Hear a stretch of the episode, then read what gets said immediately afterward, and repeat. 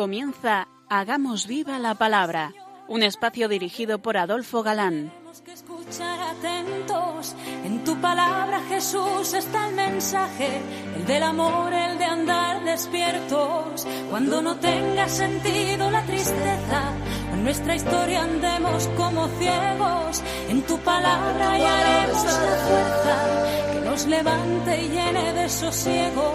Ojalá comprendamos tu palabra. Ojalá practiquemos tu palabra. Ojalá nos envuelva tu palabra. Ojalá nos transforme tu palabra. Hola amigos, un día más nos acercamos a la palabra de Dios, que como sabemos es viva y eficaz, fieles a nuestra cita puntual con todos vosotros. Aquí estamos de nuevo, Adolfo, y Ana, dispuestos a pasar esta hora en vuestra compañía. Bienvenidos a nuestro programa Hagamos viva la palabra. Seguimos analizando el Evangelio según San Mateo, en detalle, y llegábamos la pasada emisión, creo recordar, al capítulo tercero.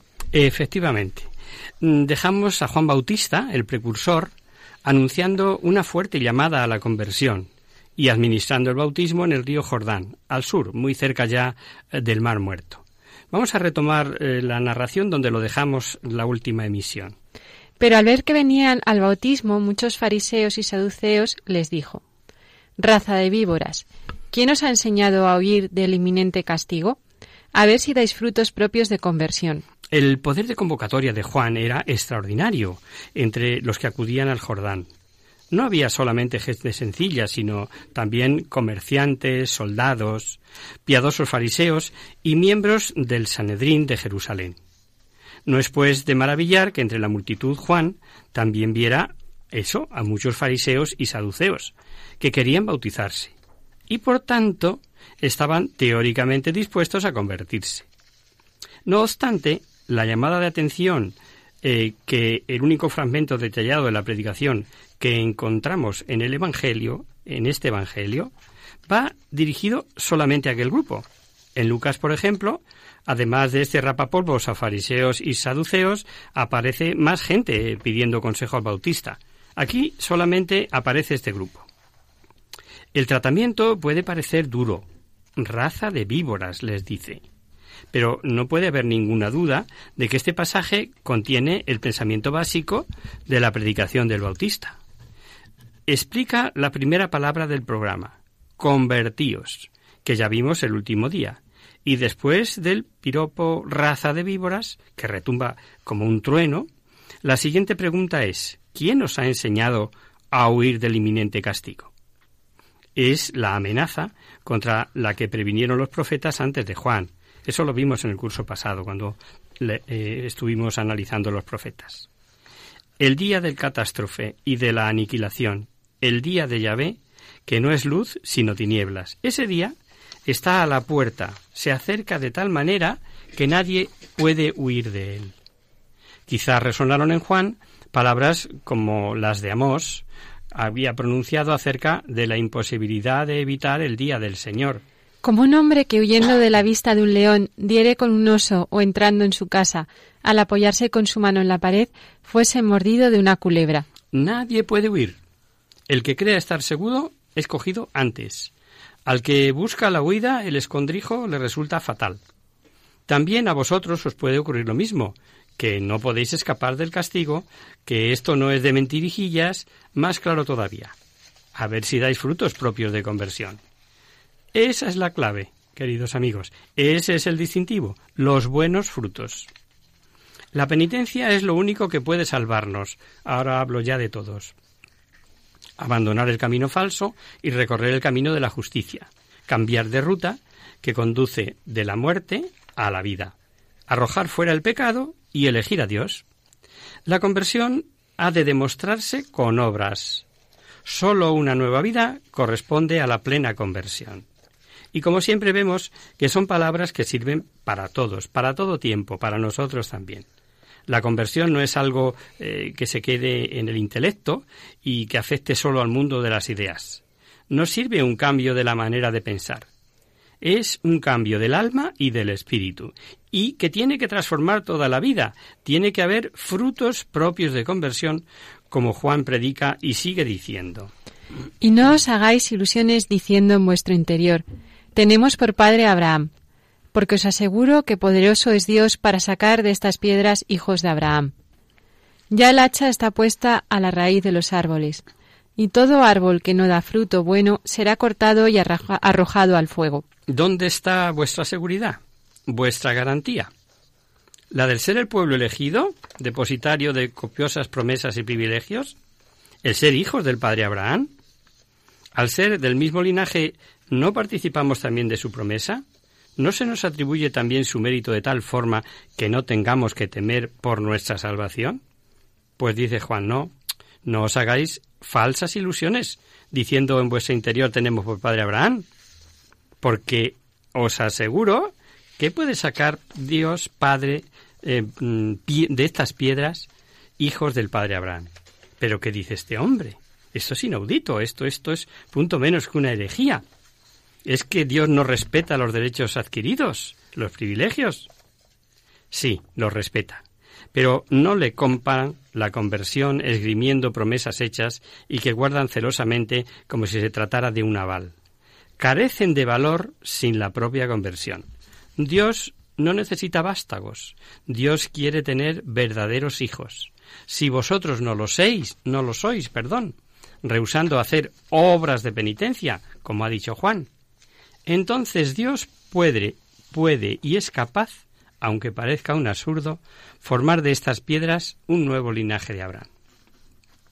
Esto tuvo que poner a todos en movimiento y, y, sacar de quicio a los judíos que estaban segurísimos de sí mismo, sobre todo los versados en la Escritura y que se consideraban los elegidos. Dios cumple lo que promete, incluso con respecto al pueblo elegido. Amigos, con Dios no hay pasteleo que valga. La conversión implica esfuerzo personal, negación de sí mismo en muchos aspectos. Es fruto del propio esfuerzo, abiertos, eso sí, a la misericordia infinita de Dios. Esto entonces y ahora. Que nadie se refugie en, bueno, yo soy bautizado, soy hijo de la Iglesia. Ojo amigos, igual que los fariseos y saduceos se decían hijos de Abraham. En este pasaje ya vemos cómo se hace saltar el antiguo armazón y se descubre en el horizonte otro Israel, otro nuevo Israel que no se encubre con la comunidad restringida nacional del judaísmo. San Pablo llamará a Abraham el padre de todos los creyentes en la carta a los romanos. Juan Bautista zarandea aquí la seguridad en la que confiaban los escribas y fariseos. ¿Qué nivel de transformación en este anuncio de Juan? Esto es realmente preparar el camino y enderezar las sendas. El tiempo apremia y no se puede demorar la conversión. Les ha dicho que el hacha ya está puesta en la raíz de los árboles, que se corta y se arroja al fuego todo árbol que no lleve buen fruto. Son consumidos por el fuego todos los que no se han convertido. Obviamente son expresiones muy gráficas que dejan claro el mensaje que a ninguno se nos ocurre pensar en literalidad. Pero ¿a qué lo entendemos? Sobre todo si nos, si nos hemos estado cerca de un fuego. ¿Cómo arrasa todo, eh? El anuncio de Juan después de esto da un salto cualitativo, que es la razón y el porqué de su predicación. Es el anuncio del Mesías, el Mesías prometido que anhelaban desde antiguo y que también nos comentará Mateo. Yo os bautizo con agua para la conversión, pero el que viene detrás de mí es más fuerte que yo, y ni siquiera soy digno de desatarle la correa de las sandalias. Él os bautizará con Espíritu Santo y fuego. Juan no solo está bajo la impresión del día de Yahvé, su misión no es solamente pregonar la catástrofe, sino anunciar un personaje. No solo notificar la proximidad, sino la proximidad de una persona. Juan dice lo que ningún profeta antes de él pudo decir, y es que el que viene detrás de mí es más fuerte que yo. No dice su nombre, simplemente es el que viene, el que viene por antonomasia. Por una parte es el esperado, cuya llegada ya se espera y en que se ha esperado, Y por otra es la inmediatez. Es que ahora ya se acerca, ya está aquí, ya está delante de la puerta. Ese nombre es el que viene y su aparición está ya muy próxima. Es lo que en nuestras parroquias se proclama en cada adviento. La liturgia hace experimentar intensamente a la Iglesia la proximidad del que llega.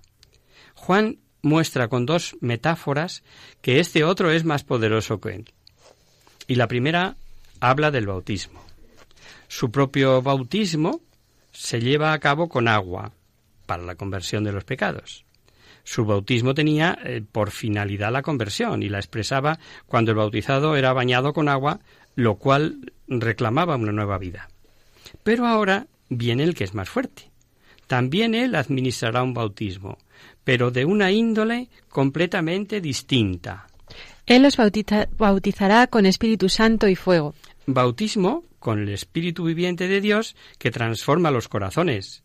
Es creado de nuevo con toda certeza aquello de lo que echa mano el Espíritu de Dios. El que es más fuerte es capaz de dar ese don. Isaías había oído el anuncio de Dios cuando dice Derramaré mi espíritu sobre tu linaje y la bendición mía sobre tus descendientes. Esta fuerza, verdaderamente divina, tiene que haber sido dada al que es más fuerte. Además del espíritu, dice el Evangelio, que también bautizará con fuego. Y eso también es una imagen muy antigua. Eh, el día de Yahvé, dice a este propósito el profeta Malaquías, Porque he aquí que llegará aquel día semejante a un horno encendido, y todos los soberbios y todos los impíos serán como rastrojo, y aquel día que debe venir los abrasará, dice el Señor de los ejércitos, sin dejar de ellos raíz ni renuevo alguno. La llama abatirá al que no se ha convertido, el Espíritu se derramará sobre los convertidos. En esto consiste el doble bautismo.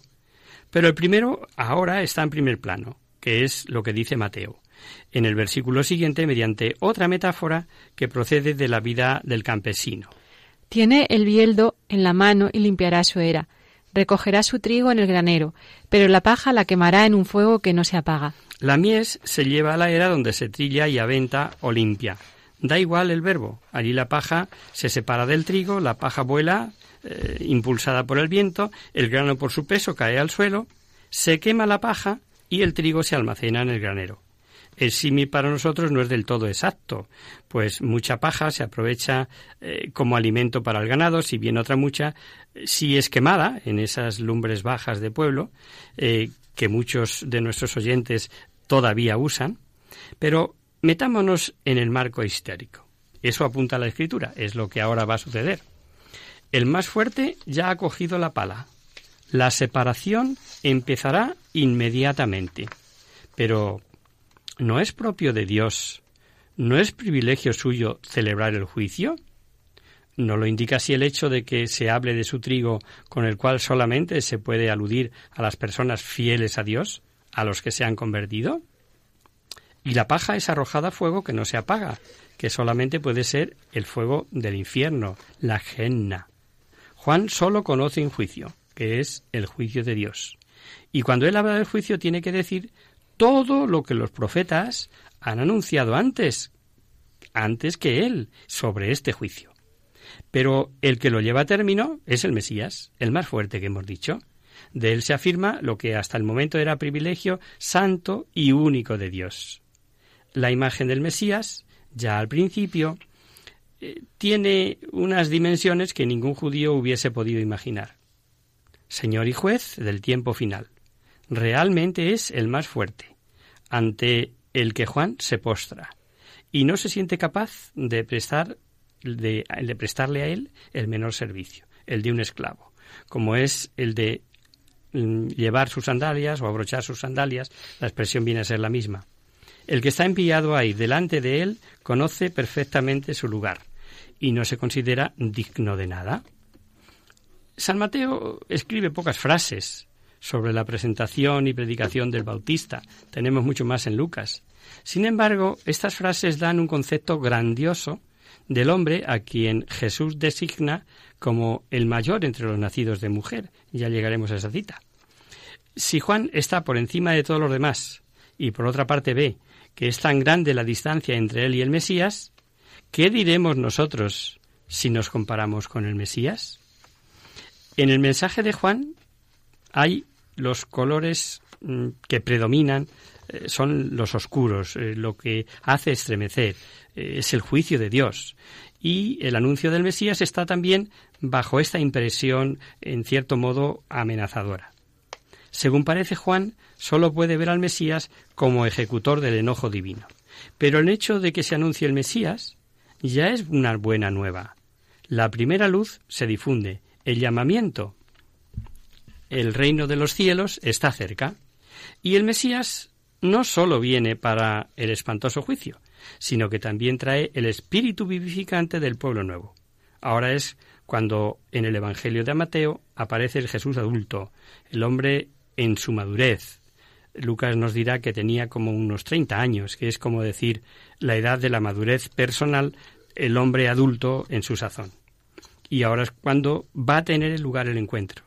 Y el diálogo es digno de verlo en detalle, lo veremos y lo aclararemos después del descanso. Vamos a hacer ahora una breve pausa.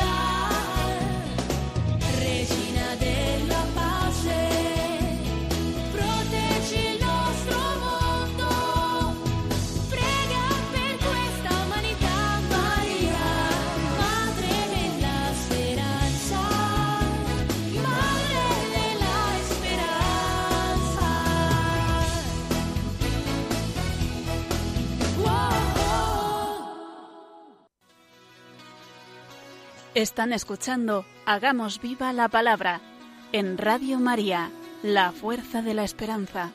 Amigos, de nuevo con vosotros tras este breve descanso musical. Os recordamos, queridos oyentes, que sintonizáis el programa Hagamos viva la palabra. Si queréis contactar con nosotros vía correo postal, lo podéis hacer a Radio María, Paseo Lanceros número 2, primera planta 28024 de Madrid. Y si lo preferís, al correo electrónico hagamos viva la palabra radiomaria.es. Para los que os acabáis de incorporar, deciros que estamos viendo el Evangelio según San Mateo. Os decíamos antes del descanso que estábamos a punto del encuentro de esas dos extraordinarias personas, el singular profeta Juan y el Mesías anunciado, el precursor y el esperado por antonomasia. Por fin se ven el Señor y su pariente, que ya saltó de gozo en el vientre de su madre cuando María visitaba a Isabel, su madre. Leamos. Entonces Jesús llega de Galilea al Jordán y se presenta a Juan para, lo que le, para que le bautice. Pero Juan quería impedírselo diciendo, Soy yo quien debería ser bautizado por ti, y tú vienes a mí. Pero Jesús le contestó, Permítemelo por ahora, porque es conveniente que así cumplamos toda justicia. Entonces Juan se lo permitió. Jesús viene como uno de tantos, se pone en la cola con todos, y con la intención expresamente mencionada de ser bautizado. Esto es bastante singular, pues inmediatamente surge la pregunta ¿Cómo puede humillarse entre los más débiles el que fue designado desde antiguo como el que es más fuerte y a quien se atribuye esta facultad? ¿Cómo es posible que el juez de los demás someta a juicio, al parecer, su propia vida? El que debía bautizar con el Espíritu Santo ¿Se deja lavar ahora con agua? Pues tales preguntas se las hicieron ya en el comienzo de la primitiva Iglesia, cuando se hablaba del bautismo de Jesús. Y los demás evangelistas pasan por alto la dificultad y no le dan ninguna respuesta. En San Mateo, Evangelio Eclesial, el Bautista y Jesús dan ya la respuesta en su encuentro. Juan debió de reconocer enseguida a Jesús. Sin embargo, no lo da a conocer al pueblo. Procura, eso sí, disuadirle de su propósito con su pregunta desconcertada. ¿Y, tú vienes a mí? Soy yo quien debería ser bautizado por ti. Juan no ha sido bautizado aún con el bautismo del Espíritu que acaba de anunciar, y pide a Jesús este bautismo que una vez se describe como superior, como la revelación de su propio bautismo, y de ese modo el tiempo antiguo es separado del tiempo nuevo. Es la línea divisoria trazada, por así decir, a través de esta figura de Juan. Es verdad que... Entre los nacidos de mujer no ha surgido nadie mayor que él, pero también se dice que el más pequeño en el reino de los cielos es mayor que él. También digno de verlo despacio, ya llegaremos al capítulo 11. Su pregunta eh, no es sólo una señal de humildad personal o el deseo de la propia salvación, sino que es la consecuencia de su predicación.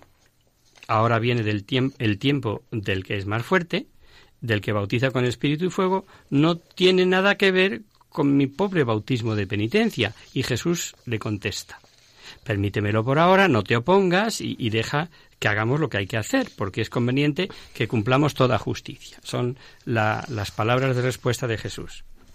Y es curioso que Jesús se solidarice con el Bautista y use la primera persona del plural.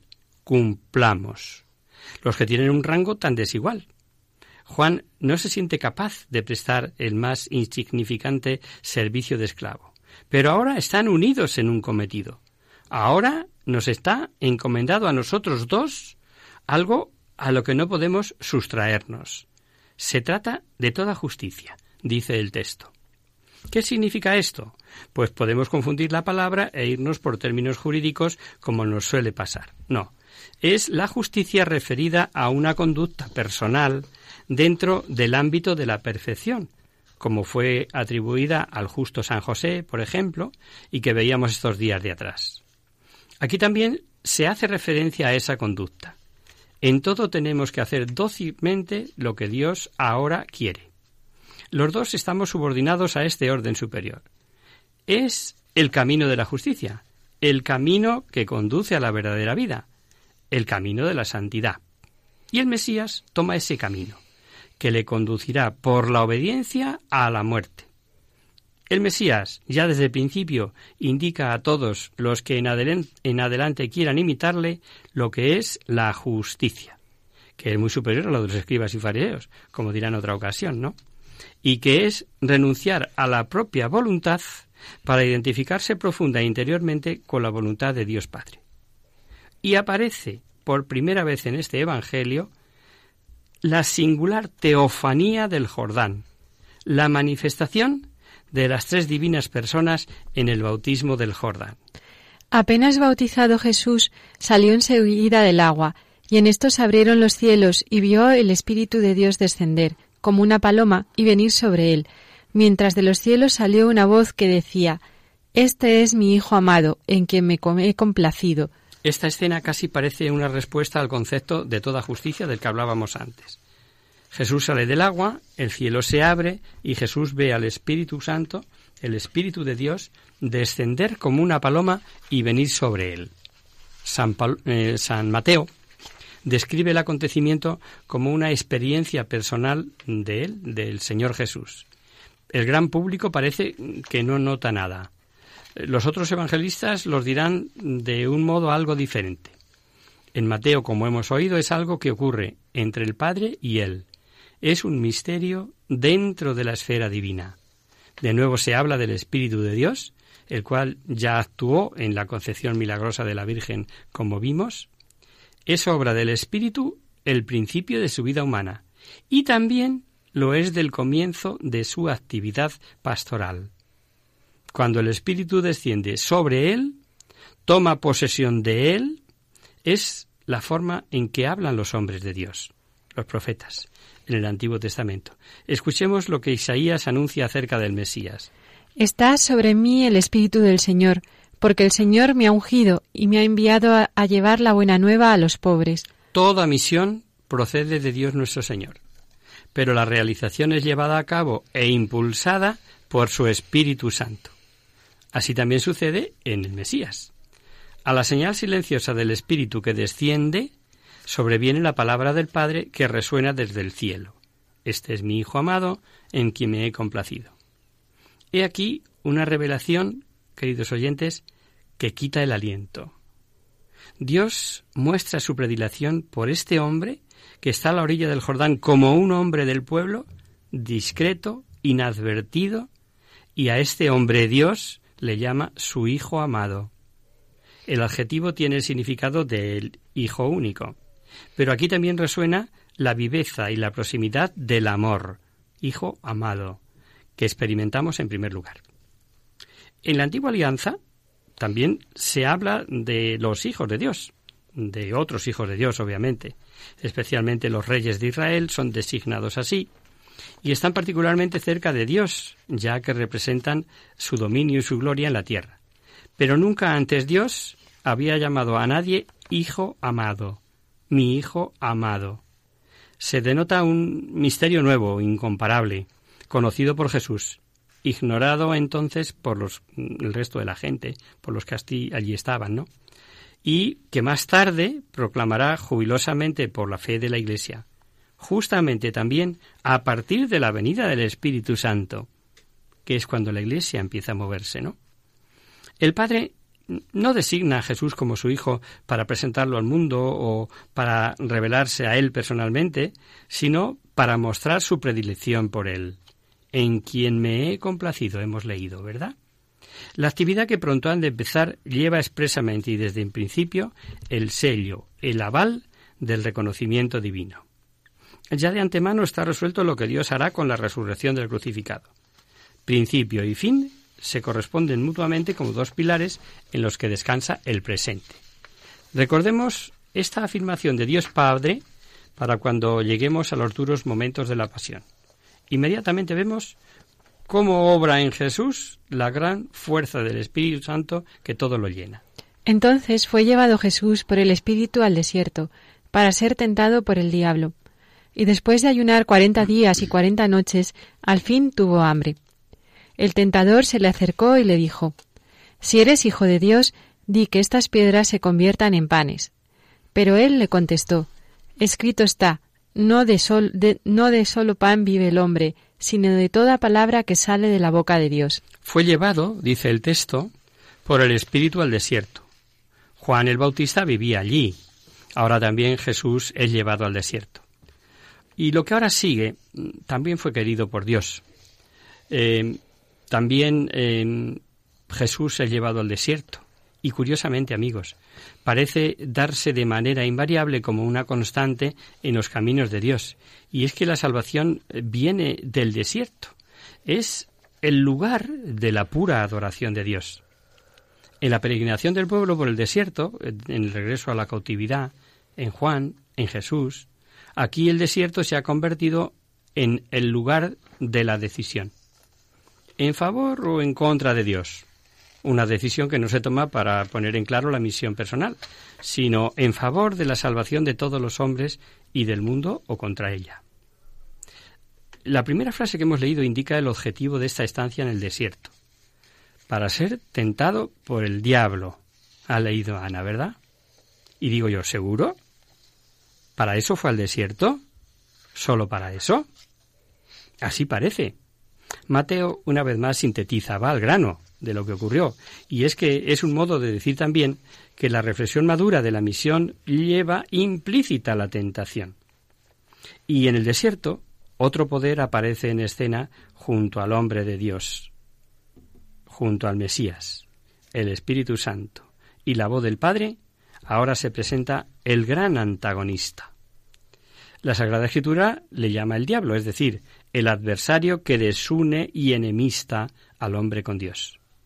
La historia de Israel, a través de todo su transcurso, muestra que hubo poderosas fuerzas que constantemente eh, se oponían al establecimiento del reino de Dios.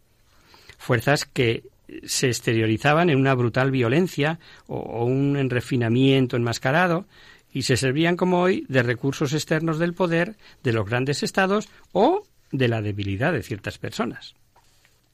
Las formas son muy variadas, pero el objetivo siempre es el mismo, de la manera que sea o haciendo lo que haga falta, su objetivo es ese. Dios no puede ser Señor, su voluntad no puede tener validez, su plan, por tanto, no debe ni puede realizarse. Y en los últimos siglos antes de Cristo, en Israel, se tiene una visión más clara y se reconoce un poder personal tras todas estas diferentes formas. Deja de ser un abstracto impersonal algo que hoy desgraciadamente no se tiene en cuenta y se sigue pensando así como en algo genérico, existe el mal y ya está, no en que alguien está tras ese mal. Bueno, eso en el mejor de los casos, porque hoy, y lo sabéis vosotros, porque lo habéis oído igual que yo, directamente se afirma que no existe. Hay algo así como un antidios, un ser maligno, que quiere servirle de todos los recursos para combatir contra Dios. En el Nuevo Testamento y especialmente aquí, en este pasaje, todo lo vemos extraordinariamente claro, ¿no? En el primer instante en que debe hacerse la obra de Dios, allí está también el oponente. Y aparece frente a Dios sin disimulos y con dureza. O arrancamos esta página del Evangelio.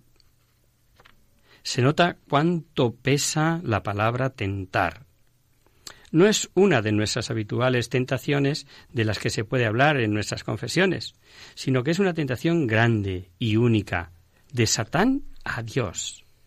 Es la tentación a la caída, a la muerte, a la nada. Veamos.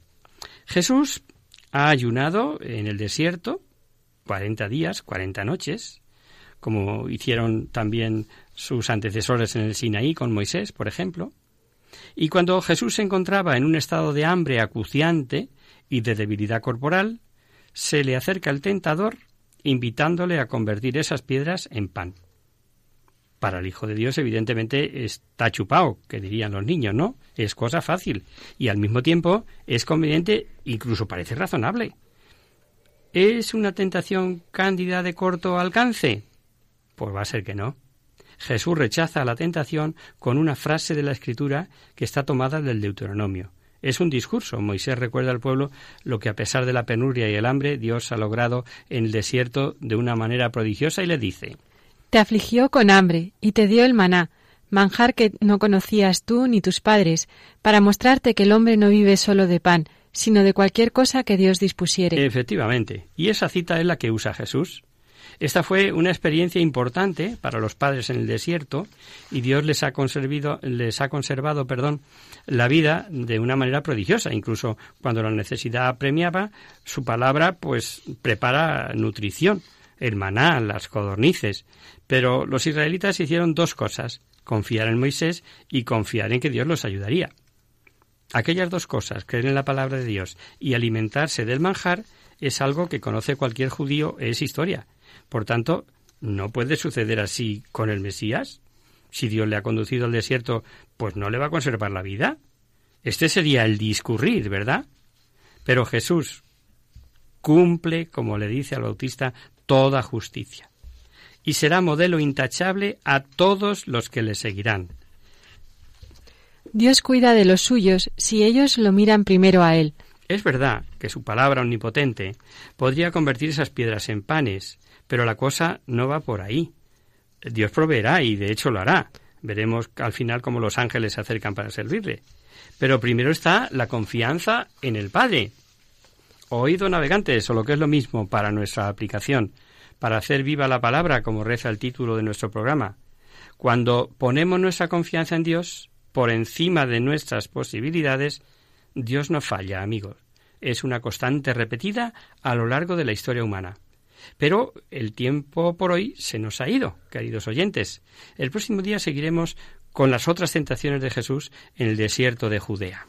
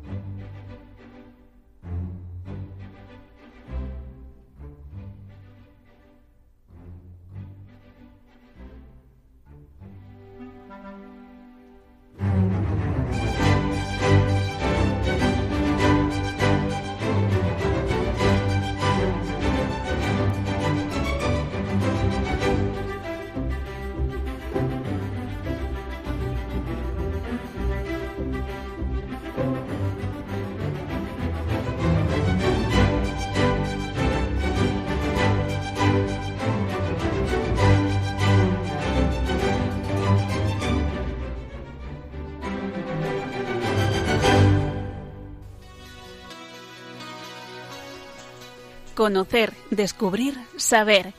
En Hagamos Viva la Palabra. Pasamos ahora, queridos oyentes, a responder a vuestras preguntas y damos comienzo a nuestro espacio Conocer, Descubrir, Saber. Y hoy, aprovechando que mañana es el día de San Nicolás y no hemos tenido ninguna consulta, vamos a dedicarle el espacio de hoy a él. ¿Qué sabemos de la vida de este gran santo? ¿Es este San Nicolás el mismo que conocemos también como Papá Noel? Si queréis salir de dudas, quedaos cerca de la radio acompañándonos un ratito más. Así es, como nos anunciaba Ana, vamos a acercarnos hoy a la vida de San Nicolás de Bari. ¿Quién fue este santo al que se le representa con las insignias episcopales? Pues bien, es Nicolás de Bari, también conocido como Nicolás de Mira, que fue un obispo que vivió en el siglo IV porque se le conoce mm, por dos nombres. ¿Nos los aclaras, Ana? En Oriente se le conoce como San Nicolás de Mira, porque fue obispo de esta ciudad de Asia Menor, y fue allí donde falleció y fue enterrado. En Occidente le conocemos como San Nicolás de Bari, por el lugar al que fueron trasladados sus restos y donde se le venera actualmente. O sea, nos da lo mismo un nombre u otro porque es el mismo, ¿verdad? Sus atributos son vestiduras de obispo, insignias episcopales, Cristo a la derecha otorgándole el Evangelio y la Teótocos, la Madre de Dios, a la izquierda, entregándole el palio episcopal. en algunas representaciones aparece con tres niños a sus pies y en otras con tres monedas de oro, y más adelante veremos por qué. De San Nicolás nos habla ya San Juan Crisóstomo, entre otros.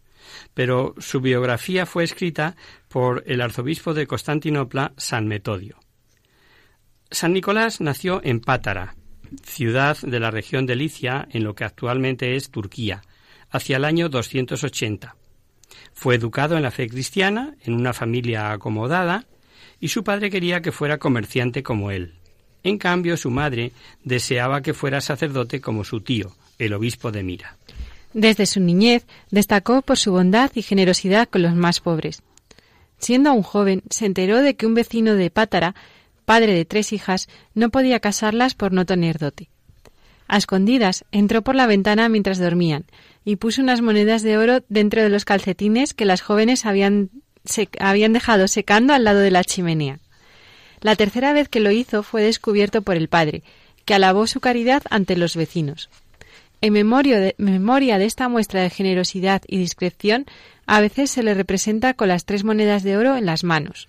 Siendo todavía muy joven, perdió a sus padres en una epidemia de peste.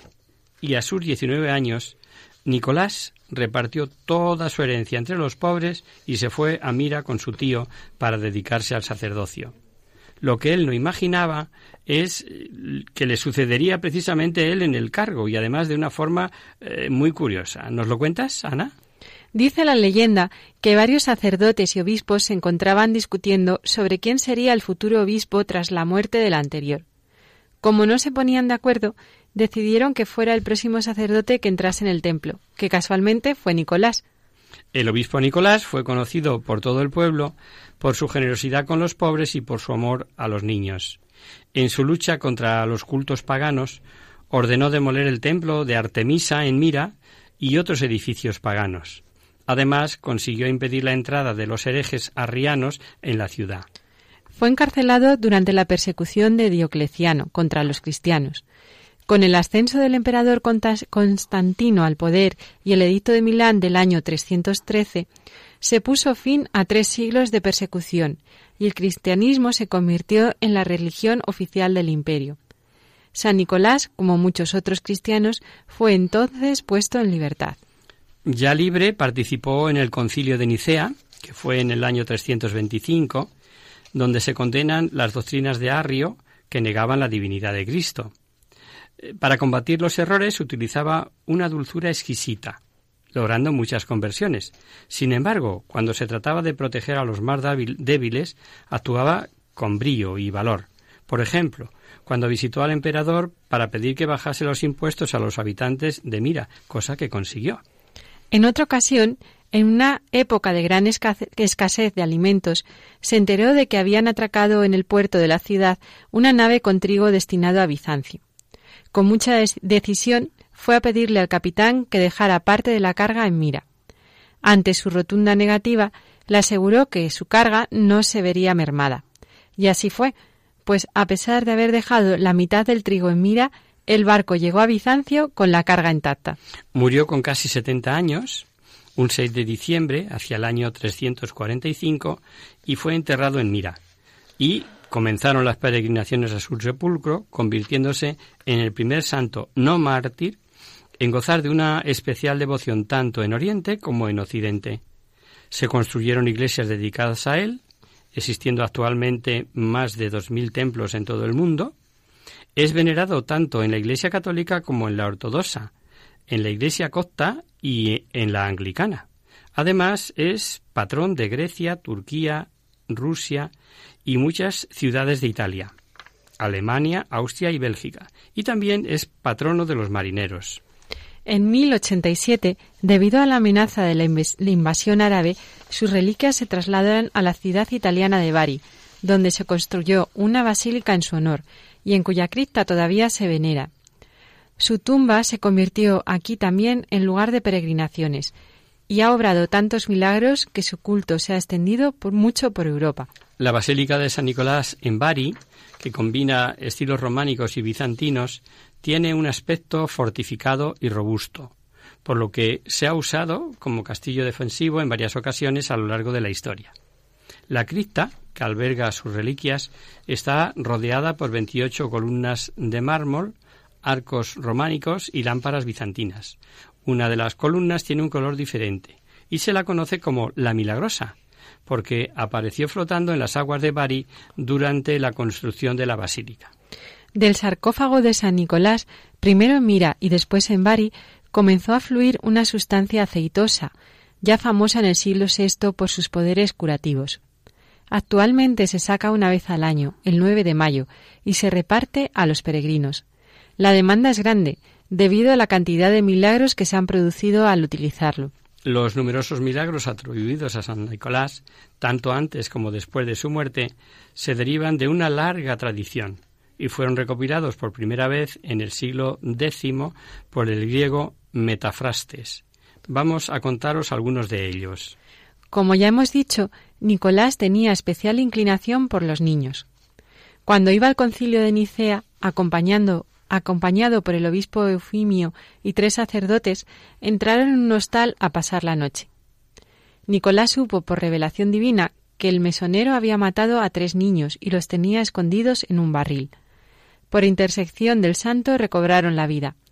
Por este motivo a veces se le representa con tres niños a sus pies. Se cuenta que en otra ocasión salvó la vida de unos jóvenes condenados injustamente, quitando la espada al verdugo. Esta noticia llegó a oídos de los tres capitanes que estaban en la cárcel e iban a ser ejecutados. Rogaron a Dios, poniendo como intercesor a San Nicolás, y éste se apareció al emperador Constantino, abogando por su inocencia y les salvó la vida. En otra ocasión, un grupo de marineros imploró su, protección en medio de una gran tempestad. El santo se apareció sobre el barco y la tempestad se calmó. Pero este hecho se le, por este hecho se le considera patrón de los marineros. Ya hemos dicho que San Nicolás tenía especial simpatía por los niños. Pues bien, muchos años después de su muerte, se estaba celebrando en Mira el día de San Nicolás, cuando fueron sorprendidos por piratas árabes que robaron los tesoros de la iglesia y raptaron a un muchacho llamado Basilios. Durante un año Basilios fue sirviente del jefe moro. Sus padres se encomendaron a San Nicolás y justo un año después, mientras se celebraba su fiesta, se le apareció San Nicolás y lo devolvió a la casa de sus padres. Por último, os contaremos uno de los milagros más recientes. Ocurrió durante la Segunda Guerra Mundial. Durante un bombardeo a la ciudad de Bari, una madre se separó de su hijo en medio de la confusión. El niño apareció horas después a la puerta de, la casa, sano y salvo, contando que un hombre que describió como San Nicolás lo ayudó, lo protegió y lo llevó de, regreso a su casa. Pero bueno, a ver, ¿qué pasa? ¿Nos vais a decir si era o no era este San Nicolás? Porque ya sé que estáis impacientes. ¿Es este San Nicolás el que conocemos como Papá Noel? Pues sí, San Nicolás, también conocido como Santa Claus o Papá Noel, está relacionado desde hace siglos con Navidad, porque murió un 6 de diciembre, como hemos dicho, muy cerca de la Navidad, y por su gran amor a los niños. En el siglo XII, la tradición católica de San Nicolás se extendió por Europa, y en el siglo XVII los emigrantes holandeses la llevaron a Estados Unidos. Como curiosidad diremos que el nombre de Santa Claus viene del alemán Sant Nikolaus. A día de hoy, la, leyenda cuenta que Papá Noel vive en el Polo Norte, acompañado de unos duendes que se encargan de los juguetes y la víspera de Navidad sale en su trineo y recorre el mundo repartiendo regalos a los niños. Por hoy nos despedimos, pues el tiempo se nos acaba. Esperamos que todo esto haya servido para acercarnos un poquito más a la vida de este gran santo, cuya fiesta celebramos mañana día 6. Como sabéis, estamos siempre abiertos a cualquier consulta o sugerencia que nos queráis hacer.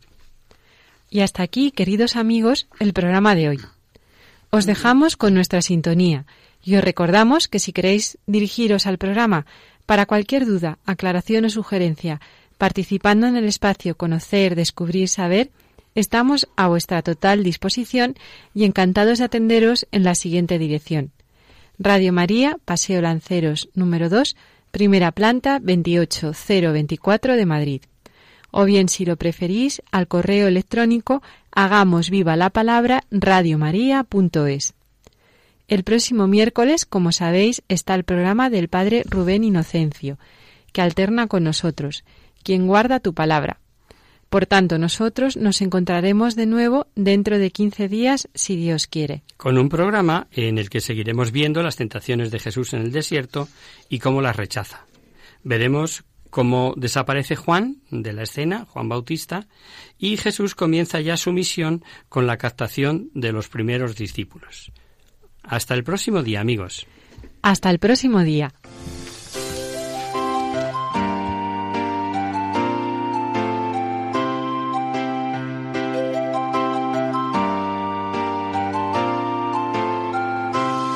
En tu palabra, Señor, está la clave. Solo tenemos que escuchar atentos. En tu palabra, Jesús, está el mensaje, el del amor, el de andar despierto. Así concluye Hagamos viva la palabra con Adolfo Galán. Andemos como ciegos, en tu palabra y haremos la fuerza que nos levante y llene de sosiego. Ojalá